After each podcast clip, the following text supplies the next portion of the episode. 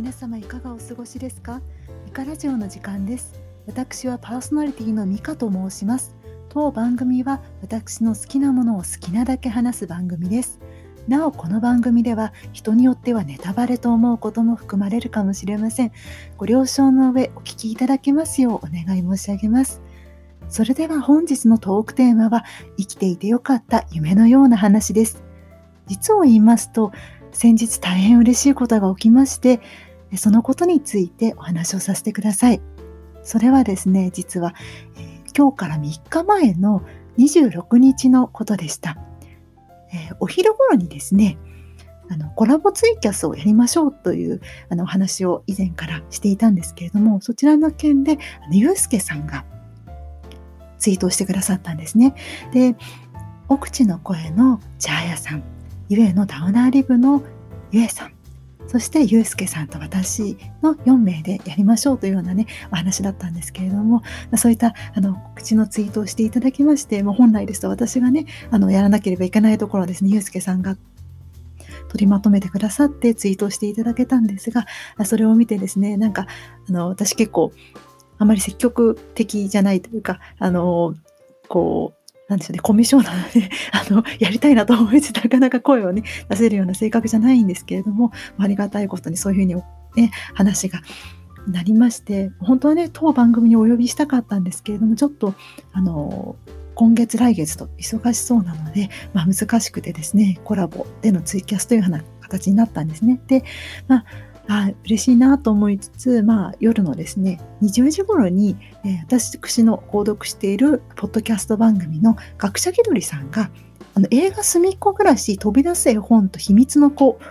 が Amazon プライムで配信開始されたというようなですね、記事をリツイートされてらっしゃって、あ、これ気になってるんですっていうあのリプライを送ったところですね、あの、いい映画だというのを教えていただきまして、あ、各社気取りさんがいい映画だっておっしゃるならきっといいんだと思ってですね、あの、見たんですよ。で、ご覧になられた方ならご存知かと思いますが、すごく切なくていい映画なんですね。で、見終わって頭の中がですね、その出てくるひよこっていうキャラクターがいるんですけれどもその子のことでも、ね、いっぱいになりつつなんか映画の余韻でねちょっとぼーっとしてたんですよ。でふとですねあの私の iPhone の Twitter を、ね、開いたところ何件か通知が来ててあ何かなと思ってこうスクロールしたんですね。でそしたらそこにですねペオアット単行本販売中さんがあなたのツイートをいいね、リツイートしましたって書いてあったんですね。で、当番組をずっとお聞きのリスナーさんなら、このお名前で気づかれたかと思いますが、なんと、第20回おすすめしたい BL 特集で紹介したボーイミーツマリアの作者であるペオ先生が当番組に反応してくださったんですね。で、第20回であのお話ししましたが私はペオ先生の「ボーイ・ミーツ・マリア」という作品がもう大好きで私が、ね、死んだら一緒にお墓に入るんだって思ってるぐらい大好きな作品なんですね。でそんなですね作品を書かれた先生からいただいた「いいね」とリツイートに気づいた時はもうこれはね大変なことが起きてしまったと震える手でスクショを取ってペオ先生に認知されたってツイートをしたんですね。で、ツイッターの通知をよく見てみたら、なんと、ペオ先生からリプライが来ていて、あの、こんなリプライだったんですね。身内からこのラジオのことを教えてもらいまして聞かせていただきました丁寧にかつ熱く紹介してくださって本当に言葉にならないほど嬉しかったですありがとうございますっていうリプライだったんですよでもうね動揺しちゃってこう涙が止まらなくなりながら震える手であのあのすっごくすっごく先生の作品が大好きです。お聞きいただきありがとうございました。ちょっと動揺して泣いています。ボイミーツマリアとお墓に入ります。リプライありがとうございました。って返信したんですね。で、なんだろう。もう驚きすぎて、あの、きっとね、自分に都合のいい 夢か幻を見たんじゃないかって思ったんですね。で、あ、ね、そういうの見たったのかなと思って 何度もこうツイートを見たんですよ。でもやっぱり現実みたいで、もう本当にすごいびっくりしちゃったから、もうピョ先生のわざわざツイッターのホームまで行って、自分のリツイートが本当にされてるというのも見てしまってあやっぱり本当に現実なんだあこれは私の夢じゃないんだと思ってすごいびっくりしたし嬉しかったしだってねお墓に一緒に入りたいぐらい好きな作品書かれた先生ですよ。でそもそもですね私はそこまであんまり、ね、当番組の番宣をあのうまくねする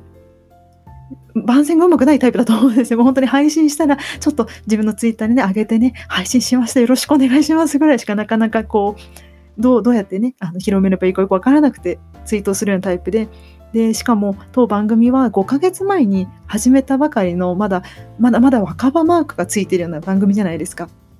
で、まさか認知されるなんて思っていなかったんですよ。しかも実を言うと第20回を配信した際はちょっと心配だったんですね。で何が心配だったかっていうとそんなね私がお墓に入りたいぐらい好きな作品のその素晴らしさをうまく伝えられただろうか。なんか私のねその語りによって作品を傷つけるなんてことはあってはならないからどうだったかなって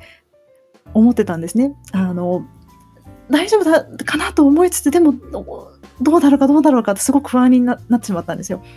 あの私がその好きだっていう気持ちがちゃんとねあの伝えられただろうかって不安だったんですよ。ただ本当にありがたいことに第20回を配信した後は、まあ、当番組始まって以来のまあ大反響といいますか、まあ、いろんな方がですね男性の方も女性の方も「ボーイミーツマリア買いました読みました」って言ってくれてしかもね、いろんな人が語りたいこの作品は語りたくなる作品だって言ってくれて、ね、だって北九州の片隅っていうポッドキャスト番組あって私すごく好きなんですけどもその大場さんっていう男性のですねあのパーソナリティの方があのまあ、ゲストに呼んでくださってその時にねちょっと語りましょうって言ってくれてそれもすごくすごく嬉しくてで、まあ、自分からですねあんまり積極的に、まあ、動けないね、コミュ障な私と、まあ、ツイキャスでね、あの、ボーイミーツマリアの話をコラボ配信しましょうって話にまでなって、まあ、正直ね、もうそれだけでもうすごく幸せで、まあ、夢のような話だったんですよ。そしたら、まさかね、作者様からリプライをもらえて、でもすごいびっくりしたし、あね、心底、あ、生きててよかったなって、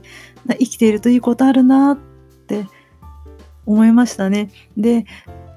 ペオ先生やお身内の方がですねこの回を聞かれていらっしゃるかっていうのはわからないんですが改めてですねお礼を言わせてください。えまずはですねペオ先生のお身内の方え先生にですね当番組を紹介していただきありがとうございました。そしてペオ先生あの現在別名義江口厚生先生名義で月刊連載をされていらっしゃいますしとっても忙しいと思います。そんなお忙しい中ですね、当番組をお聞きいただきありがとうございました。あの素晴らしい作品を世に生み出してくださりありがとうございました。で、本当にね、あの、その、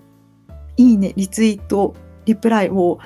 もう見た3日前からですね、もうすごい、もう毎日毎日なんかちょっと時間があると見てしまうんですよ。本当にやっぱり夢だったんじゃないかなと思って、もうすごく嬉しくてずっと見ちゃうんですよね。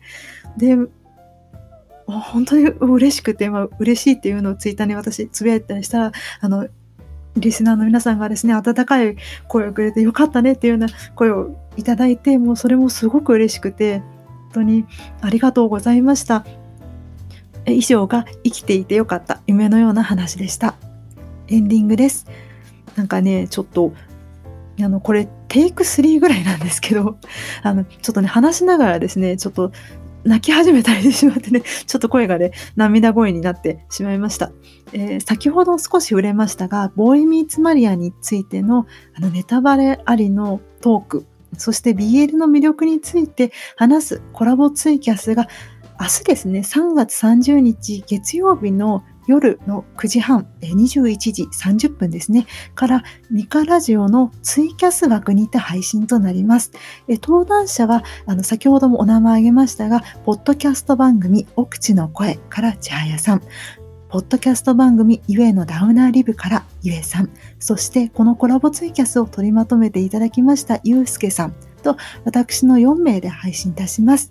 女性3名、男性1名で、ボーイミーツマリアという作品の魅力と BL のですね魅力を熱く語りたいと思います。あのもしお時間がある方はぜひいらしてください。配信開始時はミカラジオのツイッターで通知いたします。よろしくお願いいたします。また次回なんですが、マシュマロのお返事とハッシュタグの紹介、そして香水の話を配信いたします。えー、最後にですね、当番組はお悩み相談、私におすすめしたいもの、ご意見、ご感想など、ミカラジオのツイッター宛て、匿名希望の方は番組の概要欄のマシュマロの URL から送ってください。どしどしお待ちしております。ここまでお聴きいただきありがとうございました。生きていてよかったぞ。次回も聞いていただけたら嬉しいです。